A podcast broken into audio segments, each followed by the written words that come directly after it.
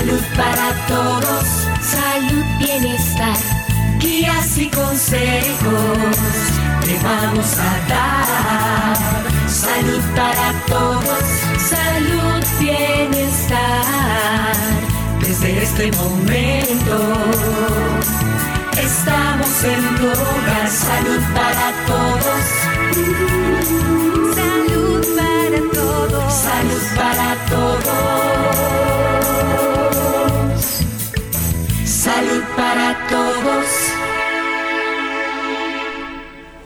Colombia. Hola, muy buenos días a todos, que el Señor me los bendiga. Los saluda Charmila Gómez en cabina. Daniel Calvo nos ayuda, nos acompaña en controles. Agradecerles por estar un día más en sintonía con nosotros y en esta maravillosa mañana de lunes que Dios nos regala y nos permite estar con ustedes. Yo le doy la más cordial bienvenida. Salud para todos. Este es su programa que desarrolla la Caja Costarricense de Seguro Social, donde cada mañana aquí en los 98.7 de Colombia nos venimos a encontrar ustedes y yo para conversar esos temas de salud que tanto nos benefician a nosotros, a nuestros seres queridos y a nuestros familiares. Como siempre digo, lo más importante es que ustedes repliquen la información que estos especialistas nos regalan en esta maravillosa hora de programa, que ustedes sean nuestros mejores promotores de la salud y lleven la información a cada una de las personas que más lo necesiten. Recordarles seguirnos a través de nuestras diferentes redes sociales eh, de Caja Costarricense de Seguro Social, a través de Spotify y de podcast. Y además puede vernos en transmisión en vivo a través de Columbia Digital, así que los invitamos a darle like a las páginas y siempre estén en compañía de nosotros como nos lo hacen saber a través de los mensajes llenos de amor y de cariño que tienen para nosotros. Bueno, iniciamos este programa comentándoles que tenemos dos grandes invitados. Tenemos eh, a Luis Benavides León, él es terapista físico él trabaja en el Centro Control del Dolor eh, de la Caja Costarricense de Seguro Social de Cuidados Paliativos también. Y tenemos a José Miguel Salazar Barquero, es periodista, que también nos viene a acompañar y ha estado en muchos programas con nosotros. Él viene del programa de atención a la persona adulta mayor. Hoy vamos a hablar un tema muy importante y un tema tal vez nosotros nos hemos hecho la pregunta, ¿cómo es la importancia de la fisioterapia en la tercera edad. Tal vez nosotros nos lo hemos preguntado o hemos llegado a pensar si la necesitamos o no la necesitamos o si dentro de ello nunca nos hemos visualizado a esa edad adulta. Y es que es de vital importancia el aporte de la terapia física puede tener en combatir o retardar los procesos involuntivos de la edad o inactividad que dan como resultado alteraciones en los órganos, aparatos y sistemas, así como alteraciones del equilibrio y la coordinación. Ahora imaginémonos si nosotros no nos hacemos esa pregunta, la necesitamos. Y es que la fisioterapia en el adulto mayor es el conjunto de actividades sociales encaminadas a buscar la mejor incorporación del adulto a la macro sociedad. Es un esfuerzo cotidiano integrado por un equilibrio multidisciplinario para devolverle un mejor estado funcional y socioambiental que les ayude a mantener o maximizar la función cuando la recuperación total no es posible. Así que hoy vamos a poder abarcar parte de este tema, de este gran tema con nuestros dos invitados. Así que muchísimas gracias también a Luis por estar con nosotros. Mucho gusto, aquí estamos para servirles. Y muchísimas gracias también a José Miguel. Muchas gracias, buenos días. Un tema que llama mucho la atención y como lo decimos, eh, qué tan importante es poder abarcar en este espacio cuando sabemos que todos vamos encaminados a esa edad adulta, donde nosotros queremos valernos por nosotros mismos, pero estamos haciendo un esfuerzo de verdad relativamente importante para llegar a valernos por nosotros mismos o vamos a tener que depender de alguien. correcto, este, bueno, es una marcha, ¿verdad? Eh, inevitable, ¿verdad? Porque todos vamos para el mismo camino, ¿verdad? Eh, actualmente, ¿verdad? Este, nuestra población, ¿verdad? Hay mucha población adulta mayor en el país, ¿verdad? y por ende, ¿verdad? Esa población tiene muchos cuidados y tiene muchas necesidades, ¿verdad? Eh, la actividad física en el adulto es mayor, ¿verdad? Eh, podríamos llamarla que es todo movimiento que nos aleje un poquito del reposo, ¿verdad? A veces tenemos muchas personas que continuamente uno las ve en sus casas, ¿verdad? Están en sus sillas de ruedas o están en su cama o ese abuelito que lo tienen sentadito ahí como ese esa lámpara este que se nos va a caer que nos trajeron de Francia o Italia, ¿verdad? Que Dios guarde la movamos de ahí porque se nos cae y se nos quiebra. No, es una idea errónea más bien. Eh, tenemos que empezar a pensar que hay que moverse poco a poco, ¿verdad? Eh, la persona que está más eh, móvil y más activa va a tener más actividad física y va a tener mejor calidad de vida. Y dentro de eso hoy veníamos a ampliar parte de eso, ¿verdad? Entender cómo debe ser esa actividad y saber si una persona adulta mayor puede mejorar parte de su actividad física. Nosotros lo vemos y a veces ponemos limitantes, limitantes, y la primera es la edad. Bueno, y creo que todo mundo pone como limitante en, en, en, un proceso, ¿verdad? Como tal, como el envejecimiento, ¿verdad? Eh, la parte de la edad, ¿verdad? Uy, este, mira, es que ya estoy encaminado entre los 60, voy a empezar a llegar a los 65, ya eh, mi fecha de pensión está próxima, eh, ¿qué voy a hacer como plan de vida, ¿verdad? En la parte que me compete a mí, en la parte física, ¿verdad? O sea, es, es en el momento este, básico, inclusive años anteriores en que uno debería, voy a hacerme un plan de ejercicio, voy a ir a un especialista, para que me ayude a, generarme una idea de vida futuro en la parte de actividad física. Sí. Este es muy, muy importante lo que está haciendo el doctor, porque prácticamente lo que estamos hablando es que relacionado con el envejecimiento tiene que haber la educación, tiene que haber un factor de educación y fundamentalmente también es cómo interiorizo yo mi propio envejecimiento, ¿verdad? Porque cada persona va a tener su envejecimiento de una visión diferente.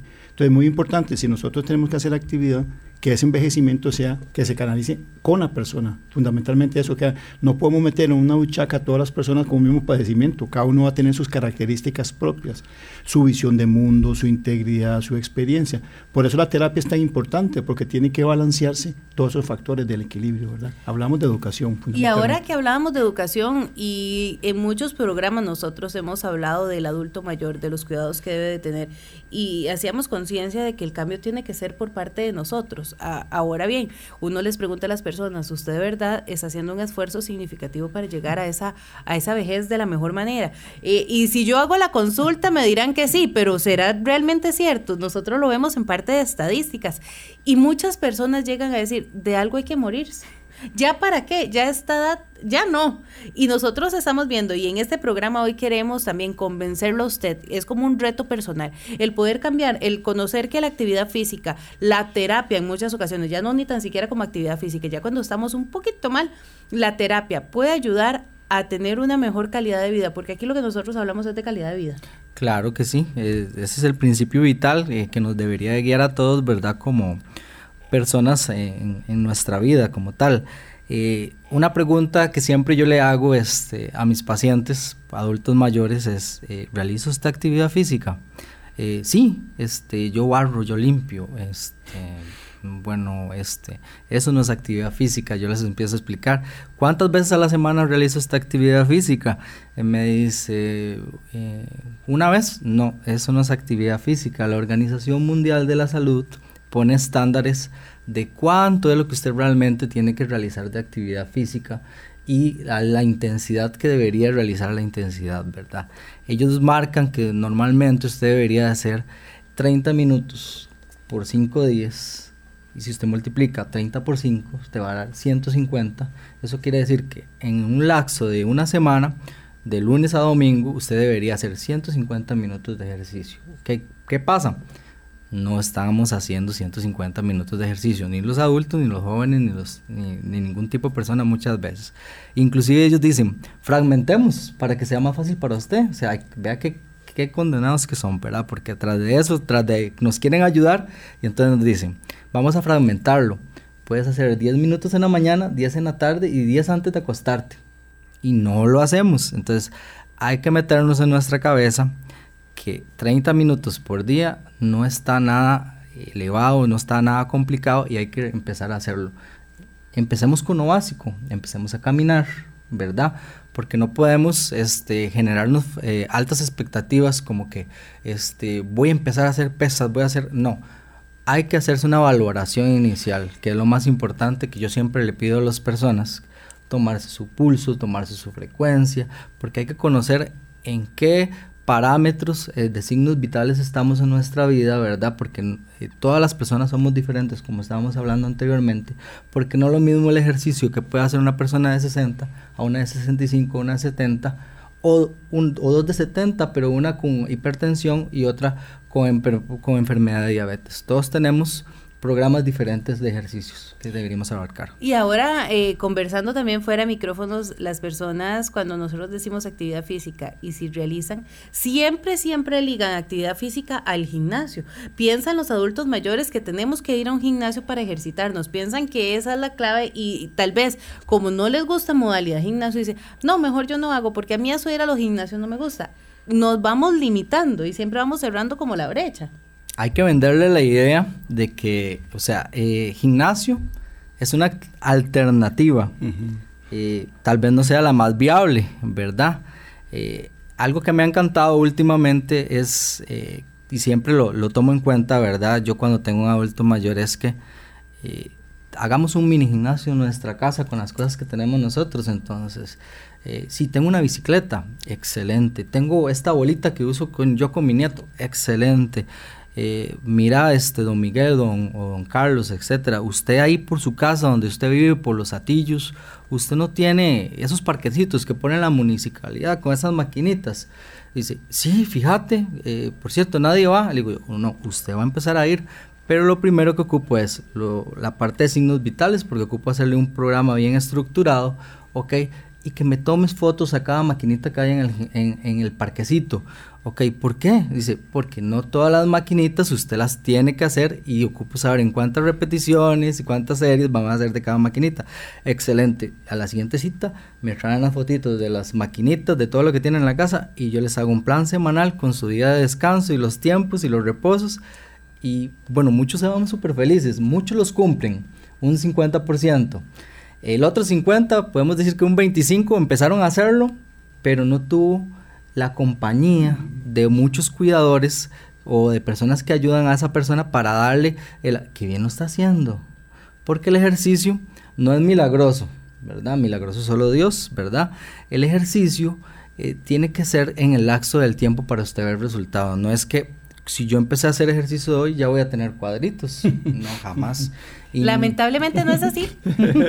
no, jamás. Eso no, no es así, ¿verdad? Para usted ver los resultados tiene que abarcar un periodo largo de tiempo y lo va a sentir en sus años eh, de, vejez, ¿verdad? Donde va a tener mejores resultados. Es muy importante lo que señala el doctor porque empieza en disfrutarme. Nosotros los adultos, la persona adulta mayor tiende a pensar y no piensa en él, siempre piensa fuera de él. Entonces, digamos, el incorporar el ejercicio es yo por primera vez voy a hacer algo que a mí me gusta. Entonces yo creo que el ejercicio empieza con esa primera condición. Si a mí me gusta, pues abrimos una muy buena puerta porque ¿qué? me va a acercar a hacer más ese tipo de cosas.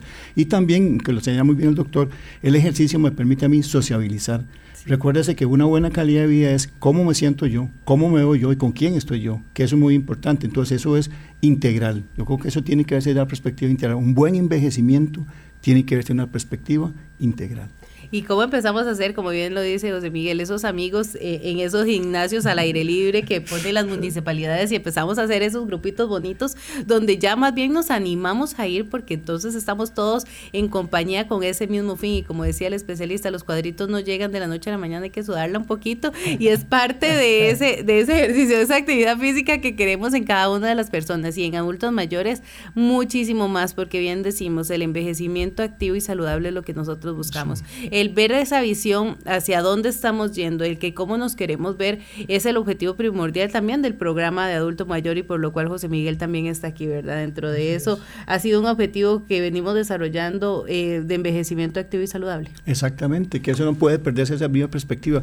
El envejecimiento muchas veces no es de edad, ¿verdad? Es cómo se mire la persona, porque nosotros encontramos gente muy joven y que no va a un gimnasio, ¿verdad? No, no, ni una condición yo voy porque yo quiero disfrutarlo. Y si le insistí al día al doctor es que es muy importante que el ejercicio tiene que realizarse con la prevención. Entonces, digamos, dentro del adulto mayor, uno de los mayores problemas que encontramos nosotros es las caídas, son caídas. Y muchas de esas caídas se pueden prevenir con ejercicios de estimulándole, trabajando previamente, ¿verdad? Entonces, muchas veces la persona cree que es que ya estoy viejo, me voy a caer. No, se cae uno en el bus, cualquier persona joven se tiende a caer.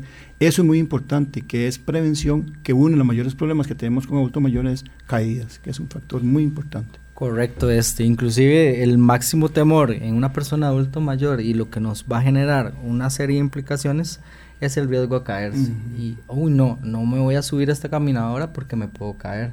No voy a hacer esto porque me voy a caer, ¿verdad? Yo he tenido casos de casos y eh, de pacientes y lo principal con ellos es ir ganándose la confianza, ¿verdad? Porque es básico, ¿verdad? Si esa persona no tiene seguridad con la persona que lo está atendiendo, o sea, nunca va a tener seguridad para realizar ninguna actividad física, ningún ejercicio, porque siempre va a tener sus temores.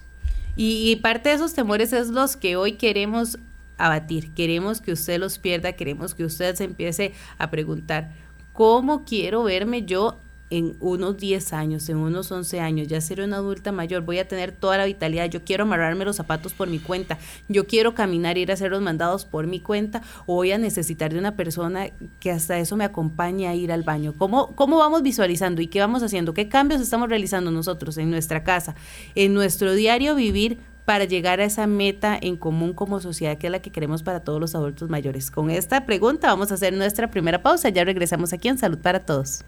Música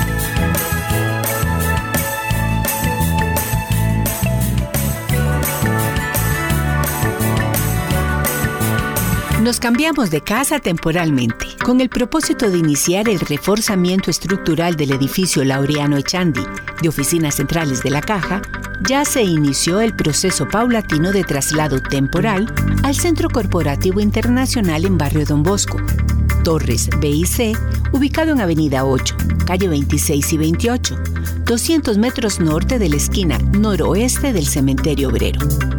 Reforzamos el edificio por seguridad de todos los que ahí laboran y de quienes nos visitan, incorporando salidas de emergencia y actualizando los sistemas electromecánicos.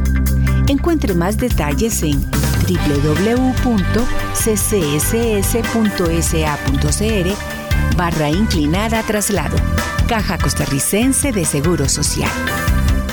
Los buenos hábitos son indispensables para mantener la salud. Cuando tose o estornude, tápese la boca y la nariz con un pañuelo desechable, descártelo y luego lávese las manos con agua y jabón. Si no tiene pañuelo, cúbrase la boca y la nariz con la parte superior del brazo, no con las manos, pues los dedos quedan cubiertos de gérmenes y estos se esparcen a otras personas al tocar objetos o saludar con la mano.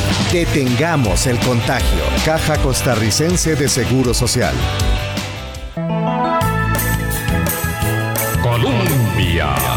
Volvemos a Salud para Todos, su programa en Radio Colombia en el 987, la emisora que está en el corazón del pueblo.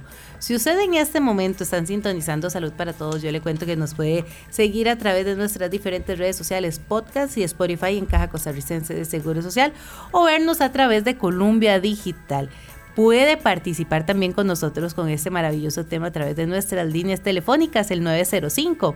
224-4933 o nuestro WhatsApp el 70030303.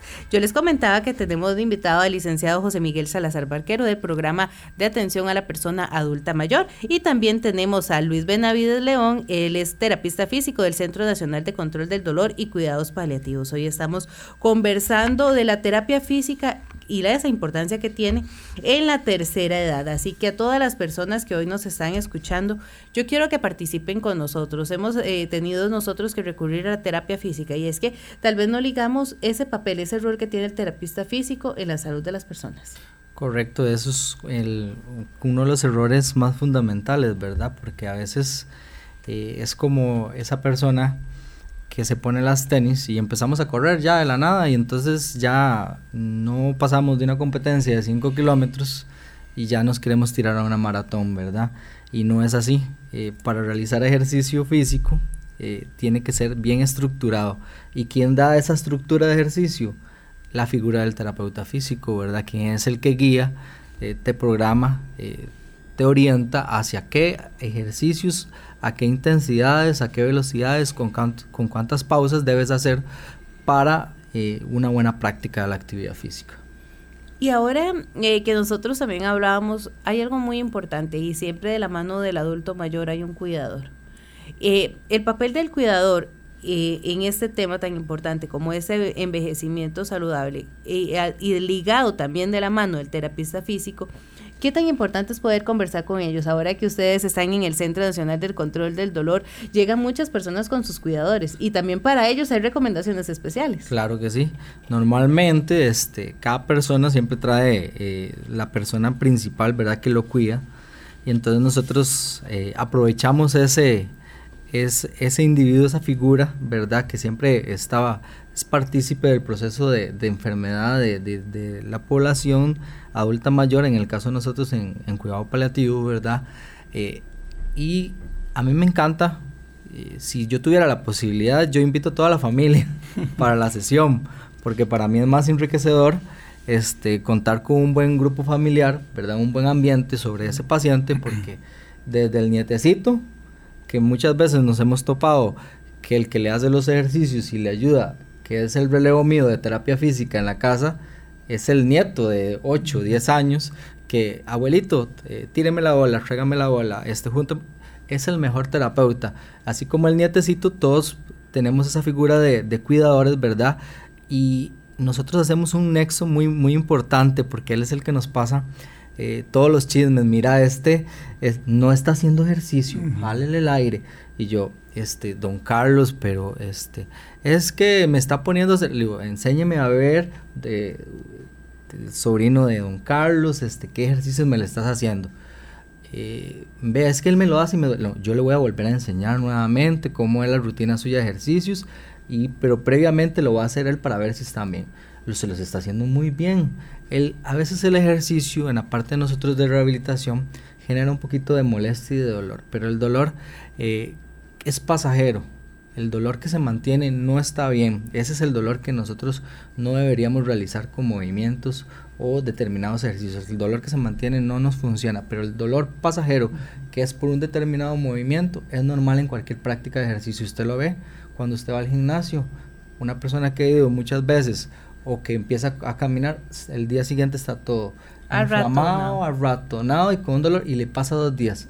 El dolor, el arratonamiento, el malestar es normal cuando se empieza un programa de actividad física. Y ahora que, que, nos decía el especialista, ven cómo todos dentro de la casa podemos colaborar. Vea que los chiquititos de la casa son los que ayudan a esos abuelitos con esa terapia, los que los acusan si no hacen los ejercicios. Así que es un arma de doble filo llevar a los chiquititos a, la terapia, pero por la salud todo se vale. Y yo creo que parte de, ese programa es quitarnos el miedo, el miedo al dolor, el miedo al que ya estoy enferma, en el que todo me duele. Y parte de ello también dentro de este tema, y surge la duda, es cuando un adulto mayor empieza esa actividad física, nosotros hemos hablado que eh, la actividad física tiene que ser programada, estructurada y también tiene que tener intensidad. ¿Cómo debe ser también los ejercicios en el adulto mayor, porque creemos que para lograrlo tenemos que matarnos y que todo nos duela en muchas ocasiones. Entonces, por ende, no empezamos nada porque todo nos va a doler. Ok. Eh, la intensidad dentro de un plan de ejercicios, eh, eh, igual el manejo de intensidad, el manejo de las pausas, ¿verdad? Todo va a ir relacionado, ¿verdad? hay eslabones dentro de la pirámide. Usted no puede poner a realizar un paciente de forma inicial que tal vez nunca había realizado ejercicio, actividad vigorosa. ¿verdad? Como empezar a levantar pesas, ¿verdad? o sesiones muy extenuantes sobre una bicicleta. No, alguien así hay que empezar con lo básico. Caminatas cortas, subir y bajar un poquito gradas, ¿verdad? Ejercicios un poquito más pasivos por un periodo de unos días mientras se acondiciona realmente un plan un poquito más, más fuerte y con más movimientos y con más actividades, ¿verdad? Ya después podríamos entrar a un eslabón más que digamos una intensidad moderada. Ya es una persona que había hecho ejercicio en su pasado, pero actualmente eh, tuvo un problema de una lesión, ¿verdad? O un problema eh, de un reemplazo de rodilla, un reemplazo de cadera, que es muy frecuente en los adultos mayores, y entonces dejó de hacer ejercicio. Ese sí puede entrar unos días con una actividad muy leve, pero ya lo podemos ir metiendo en actividad moderada porque ya estaba acostumbrado a hacer ejercicio. Y todo en fin de mejorar su condición patológica, ¿verdad? La fractura de cadera o el reemplazo de rodilla o su problema de artrosis o osteoartrosis, ¿verdad? No hay ningún problema. Ya hay personas eh, que toda la vida, hay adultos que son de un día, ¿verdad? Y que yo los veo, este, hacen aeróbicos, hacen natación, hacen hidroterapia, este, hacen un montón de actividades y por el lapso de su vida, entonces son, podríamos trabajarlos con ejercicios más, eh, de más alta intensidad, ¿verdad? Y pero a veces los ejercicios de más alta intensidad no requieren de tanto tiempo, sino que los periodos se acortan un poquito, ¿verdad?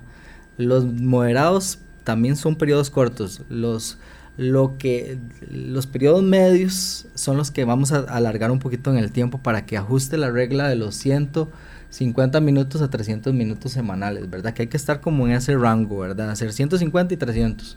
Pero las pausas son muy importantes dentro del ejercicio, no es que yo eh, voy a hacer una actividad y hago ahí 100 repeticiones. No, no sirve. no funciona así. El ejercicio no funciona así. El ejercicio es lento. Entre más lento usted haga el movimiento, lo va a hacer más perfectamente y armoniosamente. Eh, eso es muy importante, también lo que es el doctor, que nosotros insistimos en que no se compare, que muchas veces la tendencia es compararse, entonces la otra persona dice, si yo hice 100, yo hago 120, usted no, usted no tiene que compararse con la otra persona, usted mismo tiene que llevar el ritmo. Y otra cosa que habla muy importante el doctor es que tengo que decir las cosas, una vez que yo hice el ejercicio tengo que externar, no mire, ¿Cómo me siento? Me, siento, eso es muy importante porque entonces vamos corrigiendo sobre la marcha, pero también va mejorando sobre la marcha. Nosotros normalmente eh, damos sesiones posteriores ¿verdad? Al, al plan de ejercicios que muchas veces le realizamos. Inclusive en mi programa de visita domiciliar eh, hacemos sesiones posteriores en la casa, ¿verdad? Eh, para ver, eh, don Carlos, este, ¿cómo le fue con esa semana de ejercicio?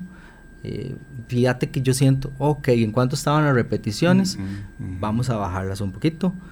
Súper fácil, vamos a subirle más las repeticiones, le vamos a dar otro día más de pausa. Nosotros, esa es la figura de nosotros, del terapeuta, que a veces dice uno, eh, no la tomamos en cuenta, ¿verdad? Y es el que va regulando y va dando las pausas, porque así evitamos lesiones, lesiones, físicas, porque el exceso podría causarnos una fractura por estrés, ¿verdad? Una caída, una pérdida de equilibrio, una pérdida de balance y una y por ende una fractura, ¿verdad? Y ya vamos a empezar a hablar un tema que también llama mucho la atención, como es en este caso eh, el fisioterapeuta y también eh, los ejercicios eh, ya en una parte paliativa. Vamos a hacer nuestra segunda pausa, ya regresamos aquí en Salud para Todos. A ver, mm, dígame, ¿cuántas cosas ha tocado hoy la palanca del servicio sanitario? El teclado de la computadora, la perilla de la puerta, el teléfono celular la barra del bus. Detengamos el contagio. Lave sus manos frecuentemente con agua y jabón. Cerciórese de frotar entre sus dedos, bajo las uñas y la parte posterior. Caja costarricense de Seguro Social. Colombia. Estamos de regreso en Salud para Todos, un programa de la Caja Costarricense de Seguro Social aquí en Colombia, la emisora que está en el corazón del pueblo.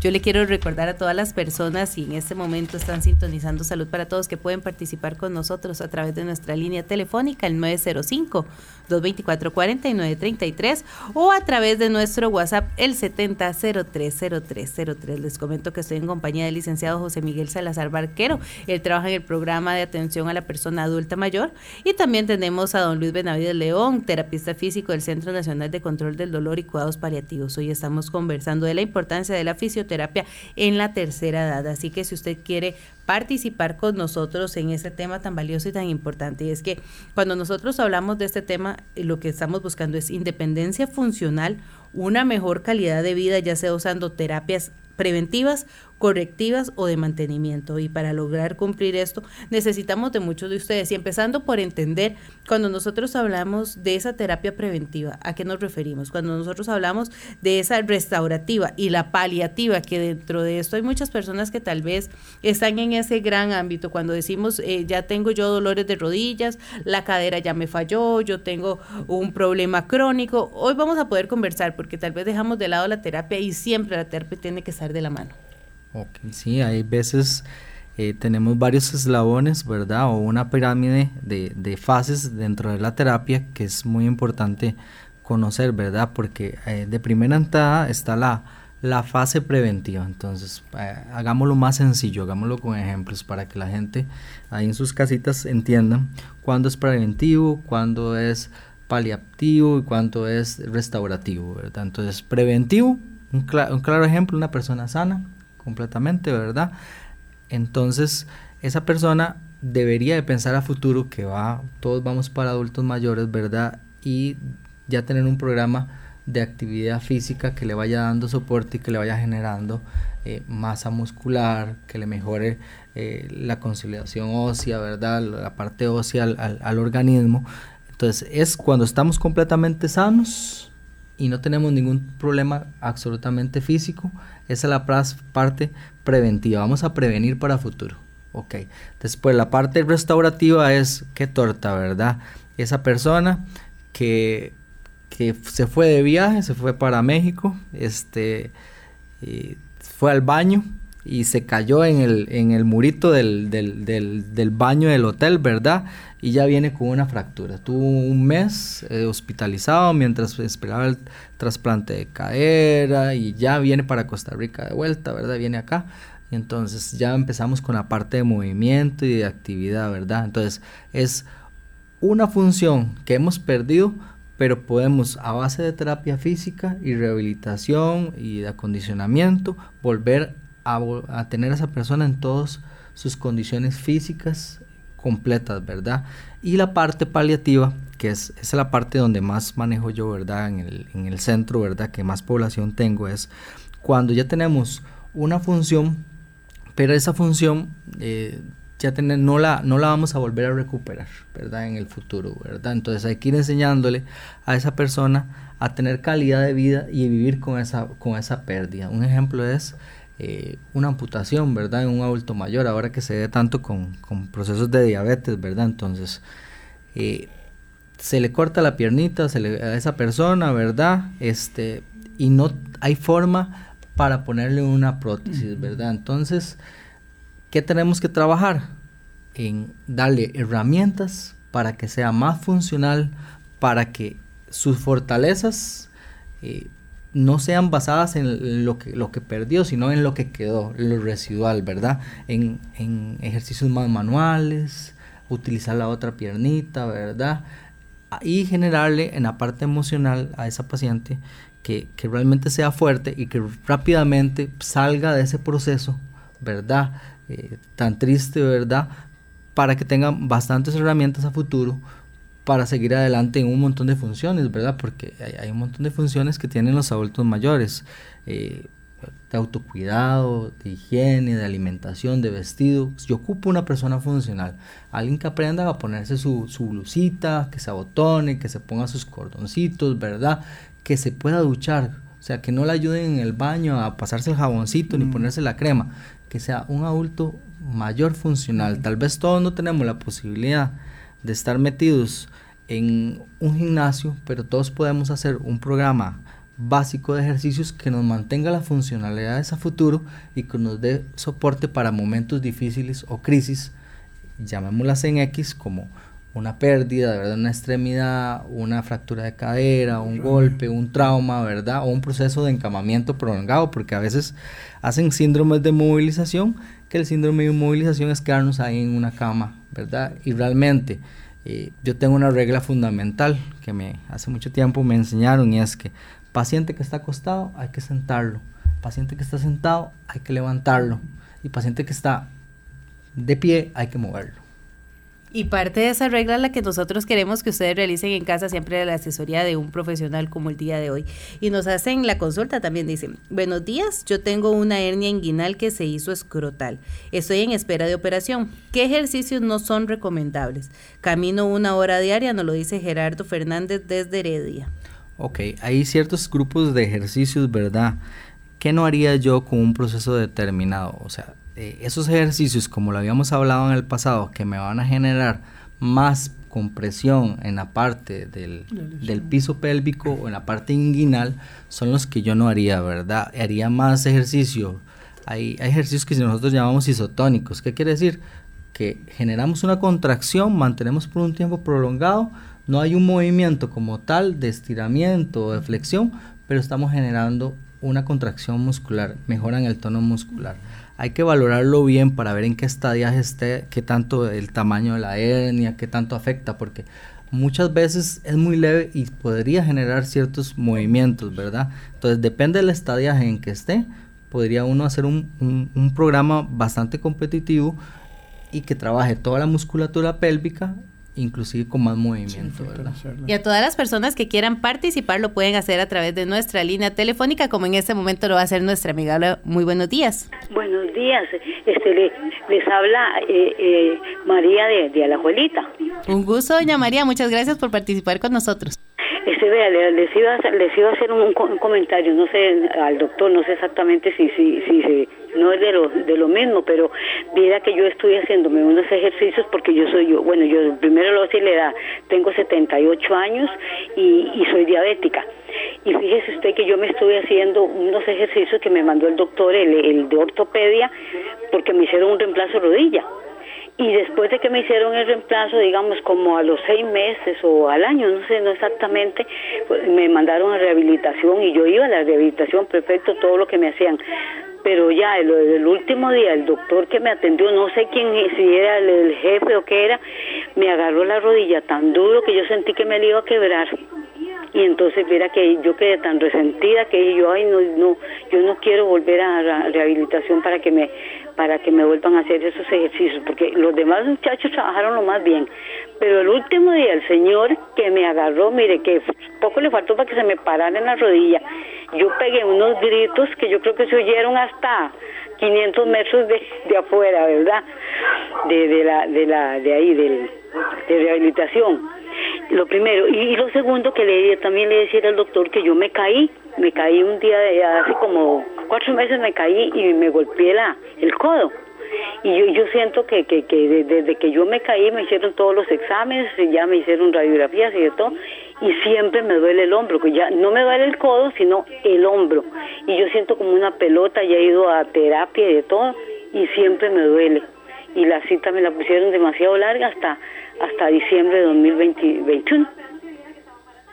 Muchísimas gracias, doña María, por la consulta y perfecto a quién se la está realizando. Reemplazos de, de rodillas también ah, parte de lo que ustedes ven.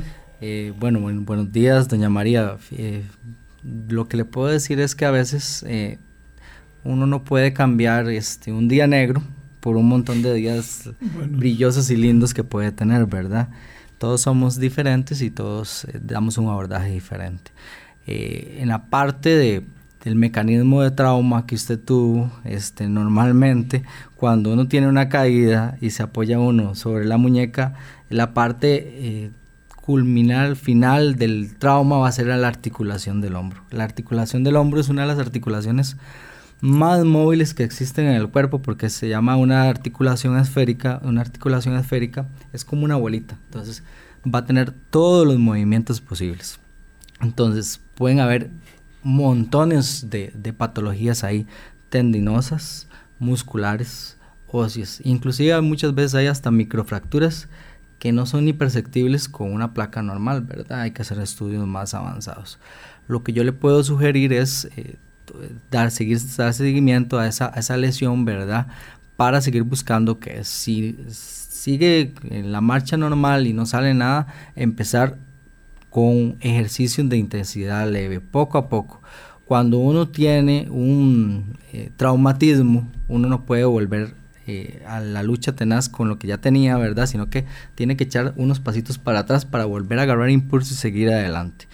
Eh, yo tengo casos de casos de pacientes que yo a veces me siento por horas y les enseño ejercicios, ¿verdad? Y entonces, y sé que a futuro los voy a volver a tener en mi consulta. Entonces, inclusive años después, entonces yo, este, vea, este, don Felipe, este, estos son los ejercicios que me tenés que hacer para el reemplazo de rodilla y para que tenga buena calidad, buen arco de movilidad, buena coordinación, buen equilibrio, ¿verdad? Este, pero doctor, este, ¿cuánto tengo que hacerlo? Digo yo, eh, son de por vida los ejercicios, no es que son 15 días y ya los va a dejar.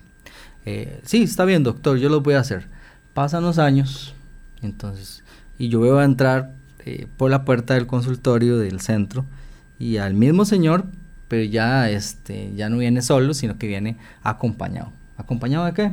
Acompañado de una silla de ruedas, acompañado de un bastón o acompañado de una andadera. Pero don Felipe, ¿qué pasó? Este, está haciendo los ejercicios que yo le enseñé. Me dice, no, solo sí, Vea, yo tengo aquí la nota en el expediente, don, Francisco, don Felipe, que yo le recomendé que hay que hacer la actividad, o sea, a pesar de que usted se sienta bien, para su manejo, para que sea efectivo todo el resto de la vida. O sea, hay que hacer ejercicio todo el resto de la vida, no hay que hacer pausas, porque si no, vamos como el cangrejo para atrás, ¿verdad? Entonces es muy importante ser persistente. Usted se le puede este, olvidársele hoy en la mañana este, lavarse los dientes, pero los demás tiempos no, porque si no, eh, ya en un lapso de unos dos meses vas a, tener, que ir al dentista. Así pasa con, con, los procesos de terapia física. Usted puede olvidarse esta semana porque andaba de vacaciones en Cancún, donde usted quisiera ir, ¿verdad? Este, a Francia y China. Bueno, China no vale la pena ir actualmente, ¿verdad? Pero usted tiene que volver con su rutina de ejercicios. Eso es como bañarnos, como comer, ¿verdad? Porque es calidad de vida, que es lo que uno busca en un adulto mayor, que tenga calidad de vida y que su familia sea su soporte que también tenga calidad de vida, porque para que una persona tenga calidad de vida, también su familia tiene que tener calidad de vida. Sí, eh, muy, muy importante, doctor. Una pregunta, muchas veces de la, de la, nosotros ignoramos que muchas de nuestras lesiones es por sobrepeso, ¿verdad, doctor? Muchas veces la gente tiende a creerse que es por la edad, entonces muchas veces tiene que partir del sobrepeso. Y lo otro que le iba a preguntar es, ¿Cómo hace cuando uno, digamos, no tiene tanta memoria eh, kinésica, sino, digamos, verbal? A la hora que usted explique cómo hago yo para retener el ejercicio, ¿verdad? Que sería muy, muy importante la parte de lo mental, ¿verdad, doctor? Ok, bueno, primero la primera consulta, ¿verdad? Este, eh, mejor voy por la segunda, la parte kinésica, que es la parte que me gusta más. La parte de esa, yo tengo varias estrategias en mi consulta, ¿verdad? Este, y una de ellas que ha optado últimamente es, eh, porque durante la consulta eh, hay que valorar al paciente, hay que preguntarle al familiar, hay que volver a verlo, volver al cuidador, el otro le está diciendo que no, el otro que dice que sí. es la parte cognitiva del paciente, que a veces el paciente no está cognitivamente, digo yo, ¿qué estrategia busco yo para que este paciente me pueda realizar ejercicio si no está cognitivamente bien? Voy a, voy a meter el punto de la primera parte de su pregunta que decía la parte de sobrepeso.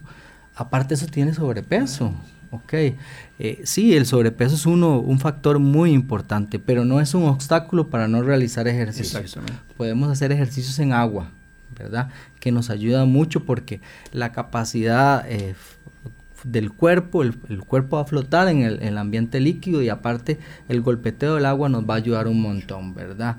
Entonces, la estrategia que yo busco con ellos muchas veces es, les enseño la batería completa de ejercicios, que ustedes van a decir, uy, el doctor le enseñó como 30, 40 y le dio un montón de folletos a este paciente. No, ya eso no se hace. El ejercicio es personalizado.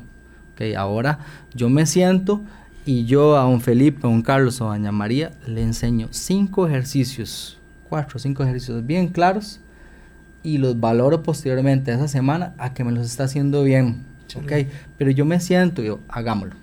Estos ejercicios colinga, hagámoslos. Ah, sí, los está haciendo muy bien.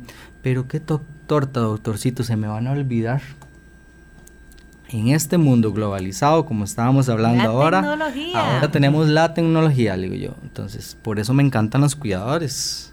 El videíto. Saque ese teléfono, grábeme a mí haciendo los ejercicios y ahora sí, hágase un chat de WhatsApp en todos los ejercicios y la rutina a todos los que están en la casita y que se sienten con el paciente a hacerlo. Problema cognitivo o que se les olvida las cositas, ahí tienen la alternativa para empezar a hacerlos. Y yo Aquí los voy a valorar dentro de un mes para ver cómo está, porque yo les voy a hacer quiz. Excelente, ven cómo hay que estudiar en todo, ¿eh? Aquí nos dicen. Buen día, una pregunta para el especialista. ¿El caminar es un ejercicio que me puede perjudicar? Yo padezco del nervio ciático, tengo 48 años, es lo que más practico, porque camino mucho. Me molesta, pero me gusta moverme por salud. Excelente. Bueno, cuando tenemos lesión en el nervio ciático hay cosas muy importantes y no solo en el nervio ciático. la batería base para cualquier ejercicio y nosotros nos ha funcionado por muchos años es enseñarle a ese paciente a hacer estiramientos. ¿okay? Porque ¿cómo calienta usted? Primero estire. Estire el área cervical, estire el área del hombro, brazos, cadera. Y en el, en el área de lo que es específicamente nervio ciático, hay que estirar esa musculatura, porque solo estirando volvemos a tener el estado óptimo, lo que es la musculatura en la parte del nervio ciático, ¿verdad? Caminar, a mí me encanta. Yo tengo un chiquitín, entonces es lo, el único ejercicio que realmente hago, levantar al chiquitín y salir a caminar este, por el condominio todos los días y para mí me mejora la parte de oxigenación, me mejora la parte de circulación, ¿verdad? Entonces yo digo, siga con las caminatas, que sean caminatas este, de 30 45 minutos, o sea, no se ocupa una caminata de dos horas, ¿verdad? No, de unos 30, eh, 45 minutos, que sean superficies muy planas, ¿verdad? No vas a empezar a hacer una caminata y si yo, y yo estoy acostumbrado a hacer una caminata de 30 y 45 minutos, entonces ya como estoy bien y el nervio ciático me duele un poquito, mañana llame al chirripó y voy a hacer la caminata de 18 kilómetros subiendo el chirripó. No, eso no se hace porque es otro tipo de superficie, otro tipo de inclinación y esas son cosas importantes. Hay terrenos irregulares, hay que ir de lo básico a lo más complicado y por ahora seguir con lo básico hasta que se solucione el problema del nervio ciático. Y doctor, muchas veces también nos olvidamos del calzado, ¿verdad? Muchas veces creemos que el calzado es eterno, ¿verdad? Entonces caminamos y andamos y está, no, no, no, no está gastado todavía y muchas veces ve, uy, está muy inclinadito el zapato, una cosa Ah, sí, hay, veces, este, esa es la parte muy importante porque ahora hay, este, mucha gente que trae chancletitas, esas zapillas que llaman a la, ¿verdad? Este, hay calzado adecuado para hacer ejercicio. Y eso es, eso. es muy importante, ¿verdad? Porque no todo zapato es apropiado para hacer ejercicio. Eh, inclusive, de, si uno estuviera en, realizando ejercicio, eh, digamos, corriendo realmente y fuera un deportista, el calzado se hizo para determinado kilometraje. O sea, uno descarta un par de tenis por determinado kilometraje que usted le meta. Pero en el tipo de población de nosotros, ¿verdad?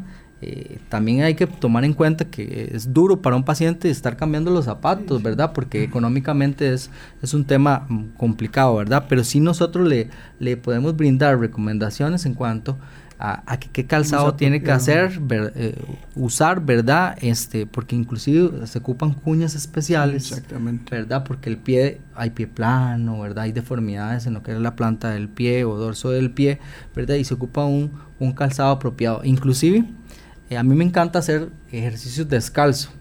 lo que se trabaja a nivel de propiocepción de la planta del pie, donde está el montón de receptores, trabaja un, un montón. Hace poco este, realicé una rotación en el Hospital México y me encantó esa parte porque al paciente se le trabaja con las plantas de los pies sobre el, sobre el piso porque trabaja mejor con el simple hecho de ya sentar a ese paciente y que ponga esas plantas de los pies, los receptores van a sentir un montón de cosas a nivel cerebral y con solo que lo ponga de pie va a haber una disminución, o sea, de que ese paciente no avance tan rápido la pérdida de tono muscular. Con solo que se ponga usted de pie, se ponga encima de esa andadera y sienta el peso del cuerpo sobre sus piernas, va a haber un trabajo ya muscular.